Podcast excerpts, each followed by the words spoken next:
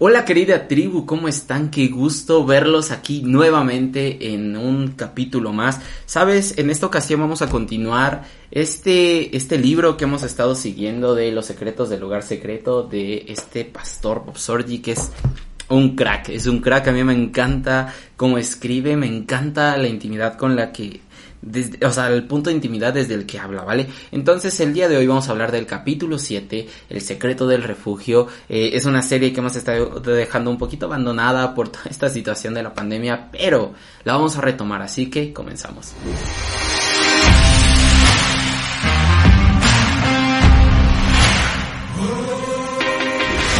Muy bien, estamos aquí los secretos del lugar secreto, el capítulo 7, el secreto del refugio. Y sabes, acá tengo anotados algunos versículos con los que comienza, bueno, no comienza, pero sí tiene este, este capítulo. Y a mí me encanta, ¿sabes? Si es el secreto del refugio. Y sabes cuántas personas de aquí no, hemos, no nos hemos sentido ofendidas con Dios. A mí me encanta porque... Eh, es, es, algo con lo que todos pasamos, todos sufrimos de alguna forma, si podemos decir sufrir.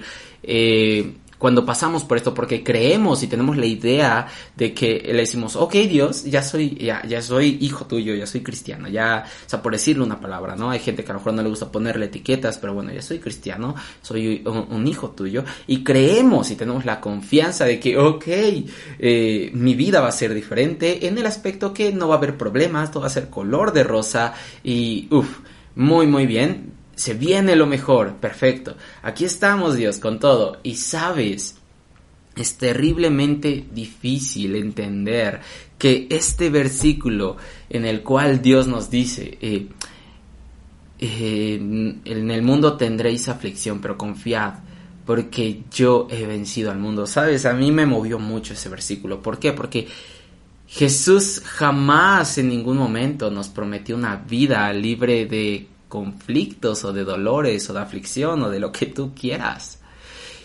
Nos ofreció una vida en la cual dijo, ok, van a tener problemas como todo el mundo, pero confíen porque yo he vencido al mundo.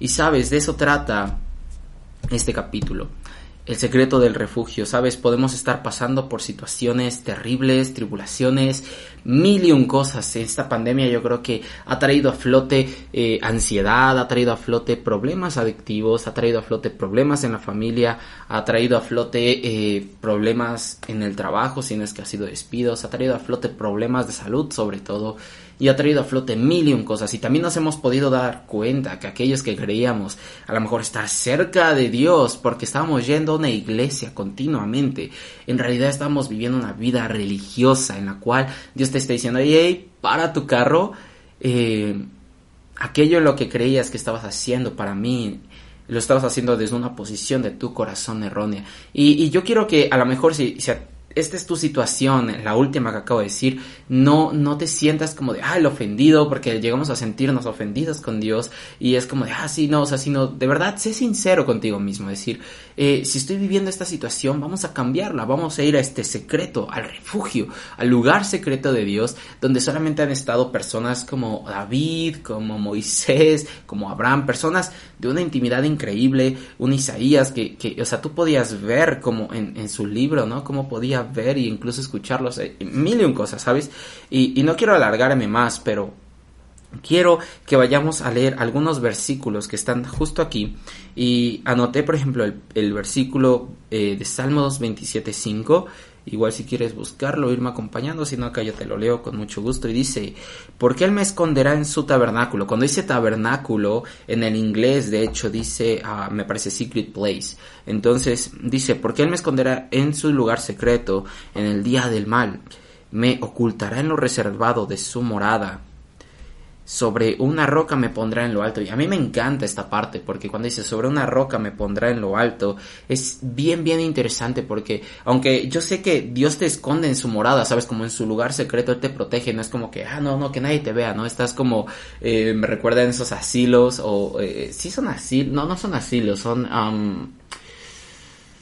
como esas abadías, perdón, esas abadías, me parece se les dice, donde eh, el convento, no sé, las monjas, los padres, los sacerdotes, escondían luego a, por ejemplo, a, fugitivos, ¿no? A lo mejor personas que eran perseguidas, a lo mejor por una, una no, o sea, no directamente porque habían hecho mal, sino por una situación errónea. Por ejemplo, me viene a la mente...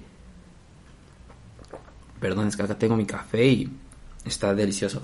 Eh, por ejemplo, no sé esta película, no sé si la han visto, la, la novicia rebelde, cuando los están persiguiendo, los esconden en la abadía, o sea, lo están persiguiendo por una situación injusta y, sabes, a lo mejor no, no, no, no quiero que pienses que es así Dios como ocultándote del mal, no, sino que me encanta porque dice, Él te mete a su morada, es como si hubiera un umbral y, y tú entras y, y, te pone Dios en una roca así como de ven, hijo, y, y, y, le habla a todos los demonios, ok, Él es mi hijo, ¿Quién va contra él? Porque el que va contra él va contra mí. Y sabes, me recuerda esta, esta parte de cuando está Saúl, no Saulo, perdón, Saúl, Saulo, eh, que posteriormente sería Pablo, pero con, Saulo persiguiendo a la iglesia y cómo se presenta a Jesús y le dice, Saulo, Saulo, ¿por qué me persigues? Y sabes, eh, cuando, cuando tú estás persiguiendo a la iglesia, cuando estás persiguiendo a un hijo de Cristo, estás persiguiendo directamente al que lo envió. Por eso, eh, esta, esta parte que dice que te pone una roca alta. Y él dice, ok, este es mi hijo, ¿quién viene contra él? Porque el que se quiere enfrentar a él, se tiene que enfrentar a mí porque yo lo envío. Y sabes, me encanta porque así de fuerte es la protección de Dios. Sabes a un David, por ejemplo, eh, que ves lo humano, un Goliat, un hombre enorme que todo el mundo lo veía. Imagínate, estaban todos así de, es un Goliat, es Goliat, es un gigante. O sea, y lo veían con miedo todos los ejércitos. Y, y, y cuando, cuando está David entrando aquí desde la posición del pacto que, que, dice... Eh, ves a un David que es un hombre, un niño pequeñito, pero detrás de él al creador del universo y David lo sabía y por eso se le enfrenta, dice, oh, o sea, yo te veo físicamente enorme, pero no sabes quién traigo detrás, no sabes a quién estoy representando. Entonces, uh, me recuerda todo esto y David lo tenía súper, súper claro. Y también dice el Salmo 31.20, dice, en lo secreto de su presencia lo esconderás el, de la conspiración del hombre lo pondrás en un tabernáculo, en un lugar secreto, a cubierto de contención de lenguas. Aún te das cuenta que dice que Dios te va a proteger de lenguas. ¿A qué me refiero? De personas que hablen perversidad de ti, personas que hablen maldición de ti. Sabes, yo, yo recuerdo en, en mi iglesia, cuando yo era eh, reciente en congregarme ahí, había, había una, una hechicera, ay, perdón si se mueve la cámara, está sobre la mesa y y pues me ando recargando. Eh, había una hechicera que ocasionalmente visitaba la iglesia y me acuerdo que un día estábamos en la alabanza, estábamos eh, cantándole a Dios y se presentó esta mujer. Y, fue bien interesante porque empezó a gritar como hechizos, empezó a gritar mil y un cosas. Al final nada pasó. ¿Por qué? Porque toda su iglesia, toda la novia de Cristo estaba en el lugar secreto en ese instante y, habitando ahí. Ni aun personas que querían maldecirla, Dios las protege. Entonces, o sea, de verdad esto es como bien, bien, bien real. O sea, la mayoría de la gente dice, ah, la hechicería no existe, no sé qué. O sea, sí existe. Toda, o sea, debemos de tener, estar conscientes y tener en cuenta que estamos, o sea, sí en un mundo físico y real. Pero a diferencia de lo que a lo mejor muchas personas piensen o no, eh, lo espiritual sí existe. Y así como existen ángeles, también existen demonios. Y así como existen eh, personas que, que, a lo mejor eh, les gusta hacer el bien, también hay personas que les gusta hacer el mal, ¿no? Y, y, hemos sabido de mil y un cosas. Por ejemplo, ustedes saben que yo soy fotógrafo. Y me ha tocado, bueno, a mí me gusta mucho, yo soy mucho de ir a bosques a tomar foto y cerros y cositas así, este, me, me encanta, me encanta.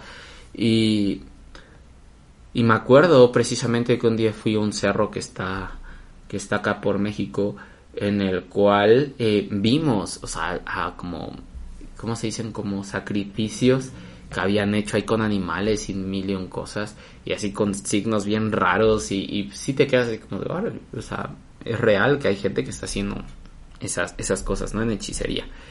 Eh, Después viene otro versículo que dice, El que habita el abrigo del Altísimo morará bajo la sombra del Omnipotente. Diré yo a Jehová, esperanza mía y, castillo mío, mi Dios en quien confiaré. ¿Sabes? Esto es Salmo 91, 1 al 2. Eh, habíamos, de hecho, precisamente leído en este...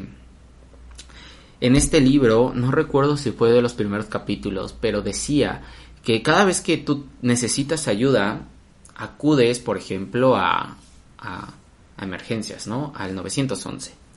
Y también acá te dice, haz lo mismo con Dios. Y aquí está el Salmo 91, ¿no? Y me, encanta porque dice, el que habita el abrigo del Altísimo morará bajo la sombra del Omnipotente. O sea, cuando tú te acercas a Dios, te acercas a ese lugar secreto, debes de estar seguro de que vas a estar bajo su protección. O sea, nada te va a tocar. También hay algo que dice este libro y me encanta porque dice, cuando estás más cerca de Dios es también el lugar favorito de Satanás para atacarte. ¿Por qué? Porque eh, digamos que Dios te da promesas y Dios te dice, yo te voy a proteger, yo te voy a hacer esto, papá, papá. Y empiezan a venir ataques del diablo hacia tu vida, así tipo un Job, ¿sabes? ¿Sabes el libro de Job? Si no lo has leído, va muy enfocado a eso. Eh, y es para desanimarte, decir, ah, no, eh, y, te vienen pensamientos como de, ya ves, como, como él no te protege, como él no está al cuidado tuyo, él no te, o sea, sabes, vienen ese tipo de pensamientos. Si tú empiezas a creer eso, es que eh, empiezas a, deslindarte de la protección de Dios, o sea, no tanto como de, ah, pues aquí está mi abrazo, te estás yendo, no, o sea, sino como que empiezas a creer más en lo que te dice el mundo, eh, el diablo y demás, a creer lo que Dios te dice. Pero cuando tú estás morando sobre eso. Dices, no, Señor, yo sé que estoy viviendo una situación terrible, pero tú tienes la solución. Sabes, yo no estoy hablando de esto desde alguien que desconoce esta posición. Saben, yo he, no sé, he comentado en algunos videos atrás que por ejemplo mis papás tuvieron COVID. Hace poco un tío falleció por COVID. Y sabes, nosotros nos entristece la noticia de mi tío. Yo mis papás decía Dios eh, y, oraba por ellos y gracias a Dios están bien. Pero esto, se vieron gravísimos y, y, y yo al final le decía, ok Dios, al final es tu voluntad. Y, tú eres soberano sobre todo. Y como dice tu palabra, para mí el vivir es Cristo y el morir es ganancia. Así que mis papás han llevado una vida íntegra, han llevado una vida que te eh, ha dado gloria, que te ha, que ha alzado tu nombre, ¿no? Porque ellos viven conforme a eso y si tú ya los llamas es porque ya es su tiempo. Y sabes, yo hace poco le decía a, una amiga, le digo, es que eh, yo soy inmortal, ¿no? Y yo se lo decía pues un tanto de broma y luego de no, porque yo le decía, o sea, sí está bien que debamos ser muy cuidadosos y estoy súper a favor, porque yo soy muy cuidadoso aquí en mi casa, el gel y todo eso, con ahorita toda la pandemia, el cubrebocas, y, y, y, yo le decía, pero también, o sea, porque yo veo personas que eran extremadamente cuidadosas y hace poco, o sea, les vino una tragedia horrible a su familia en el cual pues este fallecieron muchos, muchos y eran demasiado cuidadosos a un grado muy muy alto, o sea, muy alto, o sea, llegaban a su casa, se cambiaban de ropa, se sanitizaban, había como cinco tapetes, o sea, mil y un cosas. Y, y, luego te das cuenta, yo puedo ver que al final Dios tiene la última palabra y a lo mejor ellos son que eran muy cuidadosos. Eh, eh, simplemente Dios ya los ya les había dicho ya cumplió su tiempo ya los quiero aquí conmigo y yo le decía sabes a ellas así soy inmortal le digo pero en el momento en el aspecto en el que yo soy inmortal hasta que Dios dice hasta aquí ¿A qué me refiero? Y no quiero que esto lo saquen de contexto. O sea, tú eres inmortal en el aspecto que, aunque estés, eh, como por ejemplo un Jesús, expuesto a la lepra, eh, como sus apóstoles expuestos a mil y un cosas. Dios te protege, o sea, sí tienes que ser diligente. Esto no quiere, o sea, también no quiero que vayan así como, ah, es que soy inmortal, ¿no? Y ya no usas cubrebocas, nada, no, o sea, debes ser muy cuidadoso en la medida de lo posible, pero también tener este conocimiento, no vivir con pánico, con ansiedad, con miedo, sino ser consciente de que tú habitas bajo su refugio y que no hay nada que te ataque a menos que lo permita porque ya es tiempo, ¿sabes? A lo mejor no podemos entender por qué suceden las cosas ahorita habrá gente que dice, entonces ¿por qué? O sea, no puede morir de causas naturales y tiene que ser por medio de este virus. No lo sé, no lo sé, solamente Dios lo sabe y Él tiene un propósito ahí. Y, y, ya cuando estemos en su presencia podremos preguntarle la sazón y razón de las cosas, pero mientras tenemos que confiar en que Él tiene la mejor solución para nosotros. Y sabes, retomando la parte de que hay veces que nos ofendemos con Dios porque nos vienen problemas a nuestra vida. Ah, Sabes, hay un, hay, hay una frase que dice este, este libro, de hecho en inglés hasta rima, que dice eh, more levels, more devils. Y dice, entre más niveles de intimidad tengas con Dios, los, los demonios se van a ir alzando. Y tú te das cuenta en un pastor, no sé, tú ves un pastor y te das cuenta que no son los mismos demonios que, que atacan a ese pastor que los que atacan normalmente a un congregante promedio, ¿no? Obviamente, si, si cae ese pastor, se lleva entre medio a muchas ovejas porque eh, lo vemos tan solo apenas con pastores que han sido sorprendidos, o no sorprendidos, sino que han confesado adulterio y, y, mucha gente piensa así como, ah, pues si el pastor falló, yo que me espero, y empiezan ahí a dejar de confiar en Dios y, tu confianza eh, o tu, tu, intención de ir a la iglesia no es con tal de seguir a un hombre, sino seguir a Dios, o sea, sí aprender de esos hombres, porque son hombres de Dios, y respetarlos, y aún se llegan a caer, tener el conocimiento que son hombres, no, son, no tienen que ser perfectos por ser pastores, pueden tener errores, y, y ellos, o sea, ya sabrán, o sea, cómo, cómo, cómo lidian con eso, o sea, cómo viven su vida. No, nosotros no tenemos que estar en una posición de juicio, pero al final saber que si estás yendo a una iglesia es por buscar a Dios, no por buscar a los hombres, por, buscar amistades, que es consecuencia de, pero si tu ir a la iglesia se está viendo condicionado por una amistad, ah, tu enfoque está siendo equivocado. Y bueno, acaba este versículo en Salmo, bueno, este, este versículo, este capítulo en Salmo 71.3 y dice, Sé para mí una roca de refugio, a donde recurra yo continuamente. Tú has dado mandamiento para salvarme, porque tú eres mi roca y mi fortaleza. Perdón, vamos a tomar más cafecito. Ay, verdad, es que hablo y se me seca la boca. Sabes, me encanta esta parte, porque al final, como dice, porque tú eres mi roca y mi fortaleza. Sabes, tenemos que tener en cuenta que él es nuestra roca y fortaleza, como yo les había mencionado hace un momento. Dios no nos prometió un mundo sin problemas. Él mismo te lo dijo, o sea, esto entiéndelo, Él mismo te lo dijo, en el mundo tendréis aflicción, pero confiad porque yo he vencido al mundo. Él te está diciendo, sabes, en el mundo habrá problemas, sí, porque estás en un mundo caído. Muchas personas se, se quejan y dicen, porque hay pobreza, porque hay guerras, porque hay esto. Debemos de entender que este mundo fue dado a los hombres. No está bajo el gobierno de Dios, está bajo el gobierno del maligno. Y, y sabes, eh, debemos de comprender que al final, al final, o sea, Dios tiene control de todo, a pesar de que estemos en un mundo caído, a pesar de que estemos viviendo situaciones terribles, Dios es soberano sobre todo. Y, y, sabes, si has leído Apocalipsis ah, o, Daniel, no sé, sabrás que, que vamos a pasar un proceso del fin del mundo, ¿sabes? No me gustaría ahorita profundizar en eso porque es un tema extremadamente extenso y creo que a lo mejor si trato de empezar a, mencionar algunas cosas las voy a confundir más. Yo creo que a lo mejor sería después mejor hacer algo así o, o se me ocurre mejor, hay un pastor increíble eh, que hemos tenido el gusto de tenerlo en casa y en Amistad de Puebla y a mí me encanta. Y de hecho eh, sus podcasts están tiene ahorita una serie de David que me encanta. Es muchos ya lo han de conocer es bien bien conocido y es, se llama Benjamín Núñez. Uf, es, él está en esta iglesia IHOP en Kansas City eh, de verdad, vean, tiene un curso de Apocalipsis en específico en su, en su escuela Casas de Oración. Eh, tiene un curso y de verdad súper recomendado. No lo, he, no lo he visto. Estoy recomendando uno que no lo he visto, pero este pastor lo hemos tenido en casa numerosas veces y de verdad es alguien con un conocimiento muy pero muy profundo y muy claro de los del fin del mundo, de los últimos tiempos. Entonces, en, la parte escatológica él tiene ese curso y de verdad súper, súper recomendado. Yo no lo he escuchado, yo no lo he, o sea, quiero ser claro, pero tengo amigos que sí lo han comprado eh, y está súper bien. Entonces, si, si, les interesa un poquito, de verdad, casasdoración.com con Benjamín Núñez. Y bueno, o sea, regresando a esta parte. Eh, el secreto del refugio, ¿sabes? Debemos de tener esa conciencia de que a pesar de que estemos en un mundo caído y vamos a tener aflicción, también estamos en un lugar en el cual Dios nos protege, Dios nos cuida, Dios tiene control de todo esto porque cuando tú acudes a su llamada, a su presencia bajo la sombra de sus alas, aunque vengan tormentas, al final, mira, quiero decirte, las tormentas van a pasar, no quiero también que te quedes con esta idea de que, uy, va a ser permanente, no, esa tormenta va a pasar, pero el estar en su presencia va a ser eterno. Entonces, solamente quédate con esto. Eh, espero que estén teniendo un excelente inicio de año. Vamos a retomar esta serie. Eh, son demasiados capítulos. Yo creo que nos va a llevar todo el año. No sé si es que puedo adelantar más.